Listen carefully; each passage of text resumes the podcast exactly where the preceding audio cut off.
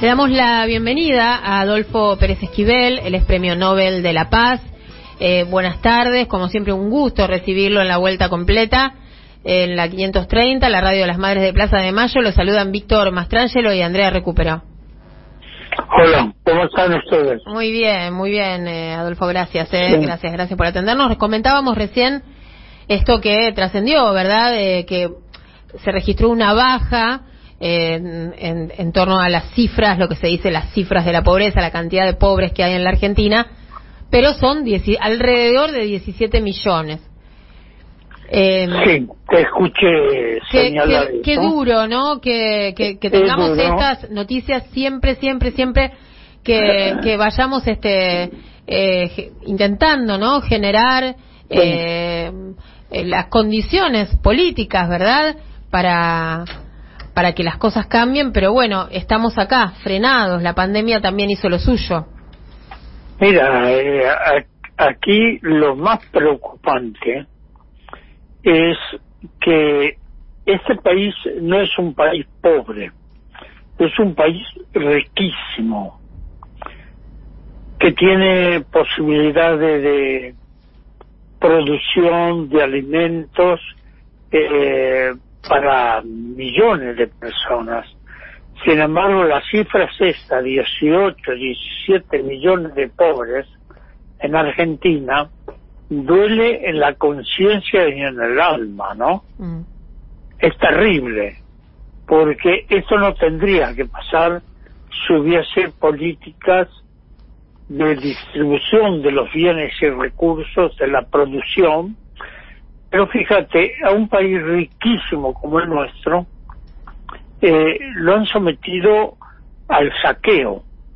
Mm. Al saqueo de muchas formas, no solo la deuda externa del Fondo Monetario Internacional, que eso trae mayores males, sino a la fuga de capitales del país, a la especulación financiera, a la bicicleta financiera. Y eso hay que, el gobierno tiene que ahí poner mano fuerte, no digo mano dura, mm. mano fuerte, con coraje, con resistencia, porque si no va a ser un, un gobierno de contención, pero no de propuestas alternativas para recuperar los espacios que el país perdió. Y en todos los órdenes, no solo en la alimentación, el problema agrícola, sino en la producción ganadera, en la educación, en el nivel educativo de nuestro pueblo. Y, y esto tiene que ver con algunos ejes. No te voy a decir todos, porque mucho no puedo hablar. Yo estoy en este momento en rehabilitación, ¿no? Sí, sabemos, sabemos que está rehabilitándose porque veníamos eh, tratando de conversar con usted hace un tiempo y bueno, teníamos esa, esa información, nuestra producción nos transmite a nosotros todo, todo, todo lo que usted estaba trabajando para mejorar su salud. Sí, alegramos que esté mejor. hablar. Bien. Puedo hablar, ustedes me escuchan bien. Sí, perfecto. Me escuchan bien. Sí, sí, sí, bueno, ya he recuperado bastante la voz con la foniatría. Sí. Y, y bueno, Así que tengan un poquito de paciencia. Sí, toda la que, toda la que Dice, eh, es importante porque hay que recuperar los espacios. Tenemos centros científicos, gente sumamente capacitada, pero hay políticas que nos han desmantelado y nos han puesto en una situación de pobreza casi pobreza extrema en el continente y en el mundo, cuando la Argentina en un momento era el granero del mundo. Mm. Ahora, ¿qué se puede hacer con esto? Los diagnósticos los tenemos. El problema es qué hacer. Porque si únicamente van a ser los paliativos para pagar la, la, la herencia esta judía que nos dejó Macri, mm de la deuda externa, que es una deuda eterna, impagable, inmoral, pero eh, nosotros no estamos en una economía de producción de distribución. No, la economía que vive no solo nuestro país, sino el mundo es especulativa. Claro. Ahora lo escucho, lo escucho, perdón que lo interrumpa. Eh, usted, usted decía recién que esta es una deuda eterna, impagable, inmoral. Pensaba en la última iniciativa, ¿verdad? Eh, para recuperar el dinero que fugaron, que difundió ayer el Frente de Todos. ¿Usted cree que ese dinero hay que hay que le parece bien la iniciativa, pero le parece que tendría que ser para otra cosa, no para pagar deuda?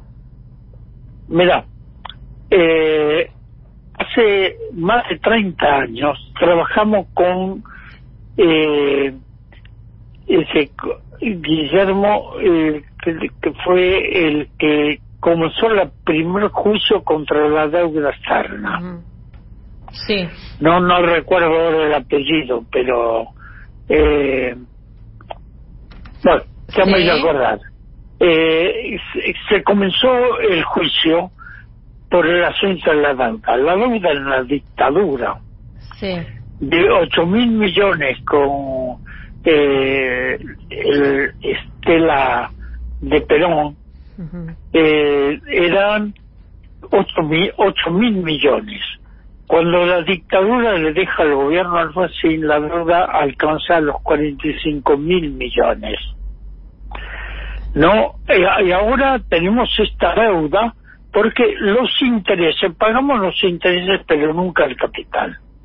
Ahora, se viene proponiendo hace tiempo la fuga de capitales, que sigue hasta el día de hoy la fuga de capitales, ¿no? Que hay que frenar la fuga de capitales y con eso vamos a cubrir no solo para pagar eh, los, los intereses y sacarnos esa carga de encima, sino para el desarrollo del país. Eso, eso lo Alejandro Olmos, me acordé ahora. Ah, bien. Alejandro, Olmos, ¿no? No, Guillermo Klein fue el acusado. Era el acusado. Klein y Martínez de Oz eran los acusados. Ah, sí, recuerdo eso porque con eso trabajamos, ¿no? Fuerte. Y ya decíamos, ¿cómo recuperar ese dinero? Pero también está la fuga de capitales, que eh, sale todo en negro pero a los paraísos fiscales. Entonces, todos los capitales que entran en el país salen del país. Mejor dicho, ni siquiera entran en el país. En esto el gobierno tiene que tener mucha fuerza, mucha decisión política para frenar esto, recuperar. El otro, renacionalizar muchas de las cosas como son las hidrovías, que eso entraría muchos recursos en el país y no sería en estas empresas que son eh, eh, empresas que no benefician al pueblo, benefician a sus bolsillos. Entonces, hay que hacerlo esto. Menos mal, y yo me alegro que el gobierno se haya decidido en poner freno a la fuga de capitales, pero también investigar las eh, los palacios fiscales, a dónde se fue todo ese dinero que han sacado del país. Y ahí sí, aplicarles, darles un plazo, lógicamente, breve, para el retorno de esos capitales, y si no, aplicarles impuestos. Claro. ¿No? Aplicarle impuestos, y eso sí va. Y también lo que necesitamos es reactivar el trabajo, la producción, no con la política económica especulativa, sino solidaria. Hay que cambiar el eje. Los ejes esto, porque si no estamos partidos, vamos a repetir los mismos males. Eso, eso es lo ahora que el gobierno haya tomado esa decisión de frenar la fuga de capitales y decirle señor esos capitales quedan en el país y producen en el país eso vamos a superar la pobreza. Que no se lo mueran los niños de hambre y enfermedades evitables. Nosotros en el CERPAC trabajamos con los mal llamados chicos de la calle. Mm.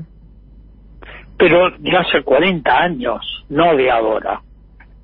Entonces hay que ver cómo Esto, pero esa, esa única medida no es suficiente. Hay que comenzar a redistribución de las tierras.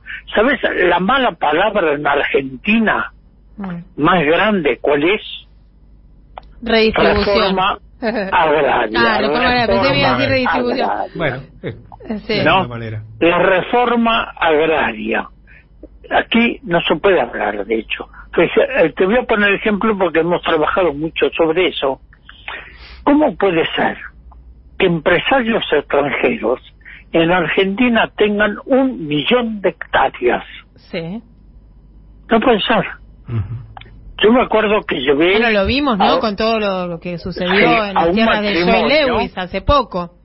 Claro, y eh, llevé a, Italia, a Roma, y, tuvimos un encuentro en el Campidoglio con un matrimonio mapuche, Rosa y Atilio Curiñao, que lo senté frente a frente con Luciano Benetton. Claro. ¿No? Ese hombre El otro gran dueño, ¿no? De, extensiones enormes en la Patagonia, Lewis y Benetton. ¿Cómo puede ser que le, que le quita las tierras a los mapuches, a los guaraníes, a los tobas? No, no, no es posible eso. No hay más distribución. Ahora los productores de verduras, etcétera, de estos que nos alimentan todos los días, tienen que alquilar las tierras terratenientes. No son las tierras que ellos tienen que el gobierno les ha entregado para la producción. Mira, sería largo. sí. Bueno, les cuento, les cuento a nuestros oyentes que estamos conversando con Adolfo Pérez Esquivel. Sabemos que eh, está eh, recuperándose. Le, sí le quiero eh, preguntar acerca de y le prometo que es la última, la última pregunta, sobre todas estas manifestaciones públicas negacionistas, sí, no no le voy a enumerar cada una de ellas porque usted las conoce, está informado. Eh, además de esas declaraciones negacionistas, agresiones no dirigidas a la vicepresidenta Cristina Fernández. Ah, sí, sí, sí. Agresión eso repudiable, repudiable, eso que hayan apedreado el despacho de Cristina, ¿no? Eso lo repudiamos y, te, te acuerdas que no solo eso, cuando fueron y colgaron la, la bolsa mortuoria sí, la reja la casa de gobierno. Bueno, pero mira, hay gente que no tiene valores, ni tiene ética, ni responsabilidad social. Y que a los pobres no les interesa. Mm. No les interesa, ¿no? Por eso creo que en esto primero tenemos que unirnos en la diversidad y apoyar estas iniciativas que es para el bien del país, no es para un grupo. Para el bien. Y el otro, ver cómo podemos activar la producción, que esos subsidios que se dan a los que menos tienen, que es también la asistencia, no el asistencialismo, cuidado, son cosas distintas. El asistencialismo genera dependencia, la asistencia es necesaria en un momento. Ese esos subsidios hay que transformarlo en trabajo genuino para la producción del país. Eh, Pérez Esquivel, le agradecemos mucho eh, por esta comunicación y nos alegra saber que está mejorando. Bueno, hasta pronto. Hasta pronto, hasta pronto. Adolfo Pérez Esquivel, eh, Premio Nobel de la Paz, en la vuelta completa.